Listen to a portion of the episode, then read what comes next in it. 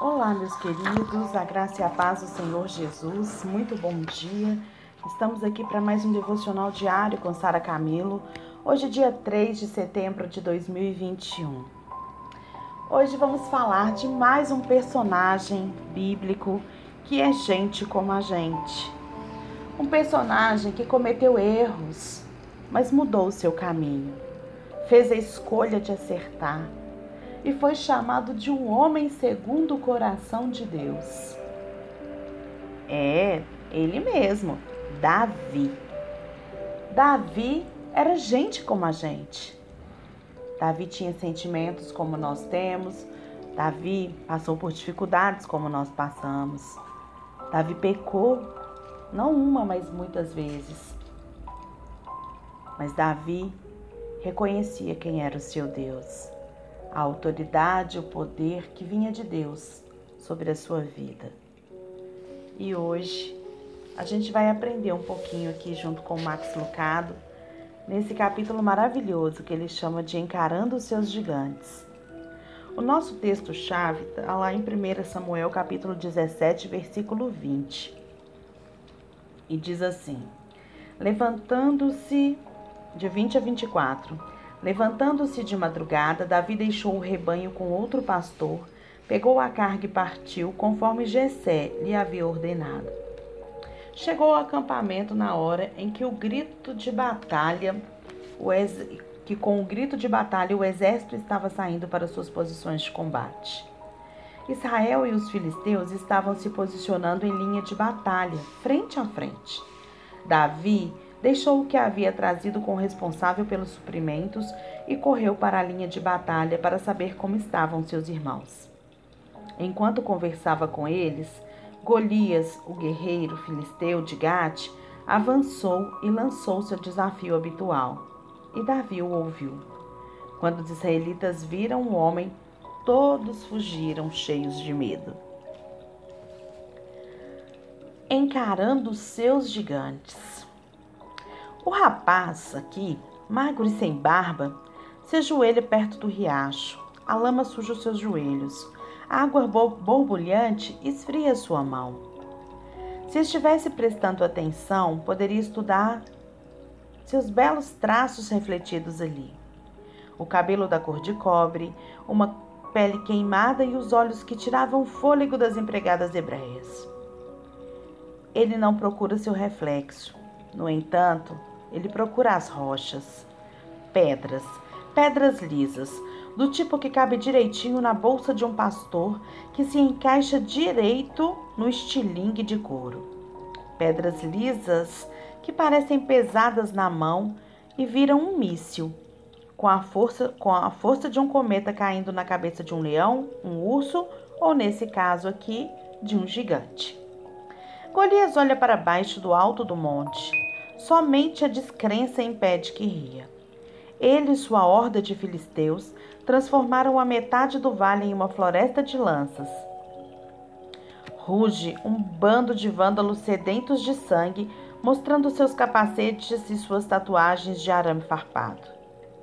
A torre de Golias acima deles, quase 3 metros de altura, usando uns 60 quilos de armadura, e rugindo como o principal lutador no campeonato de luta livre.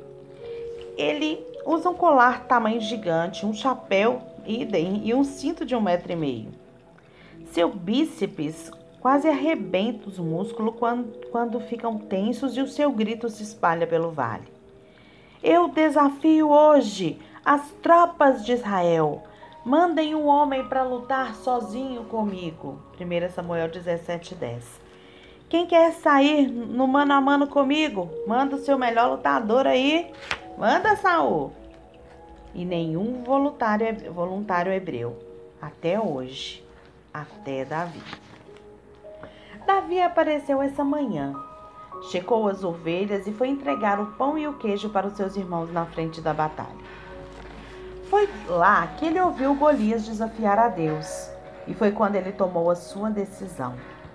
Ele pegou suas coisas, escolheu cinco pedras lisas no riacho, colocou numa sacola de pastor e ele leva consigo ali na sua mão um estilingue ou uma funda.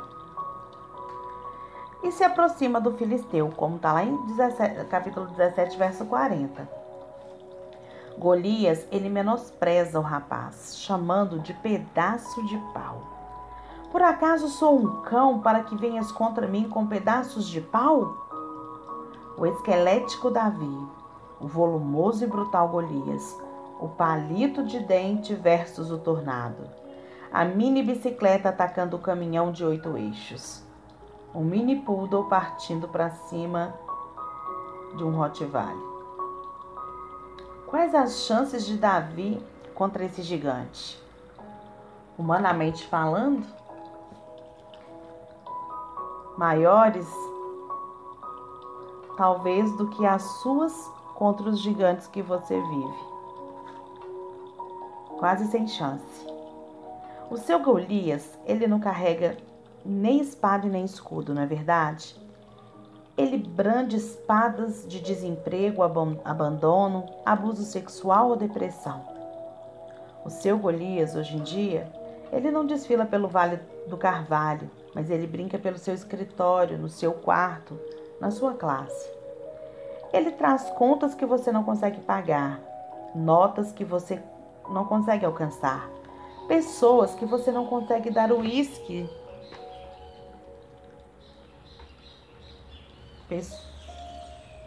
Uísque, não, pessoas que você não consegue agradar. Uísque, uísques a que você consegue resistir. Pornografia que você não consegue recusar. Uma carreira da qual não consegue fugir. Um passado do qual não consegue se livrar. E um futuro que não consegue encarar. Você conhece bem o rugido de Golias, não conhece? Davi, ele encarou um gigante que repetia seus desafios o tempo todo. E durante 40 dias o filisteu aproximou-se de manhã e de tarde e tomou a posição. O seu faz o mesmo? Faz com você? O gigante que tem rondado a sua vida aí aparece de manhã e de tarde? É o primeiro pensamento na manhã e a última preocupação na noite? Seu Golias domina o seu dia e ele se infiltra, sabe onde? No seu prazer. Por quanto tempo ele o seguiu? Por quanto tempo esse, esse Golias tem seguido a sua vida? Eu vou parar por aqui hoje, porque eu quero te propor aqui um desafio. Para a gente enfrentar um gigante, a gente precisa conhecê-lo. Se a gente faz de conta que a gente não está vendo esse gigante, como aqueles soldados ali israelitas faz, fizeram, ele vai continuar todo dia nos amedrontando. Então a primeira coisa que Davi fez foi ir lá encarar esse gigante. E eu te digo, hoje é o dia de encarar esse gigante, dia 3 de setembro de 2021. A primeira coisa que você precisa fazer hoje é identificar esse gigante. Pegue um papel, pegue uma caneta e comece a escrever descrevendo esse gigante na sua vida. Quem é esse gigante? Por que, que ele te atormenta tanto? Quem ele pensa que é? Quem você enxerga? Escreve isso no papel. Escreve no papel e reconheça esse gigante que te amedronta. Que amanhã a gente vai continuar essa história e a gente vai derrotar esse gigante na nossa vida. Em nome de Jesus. Tenha um excelente dia.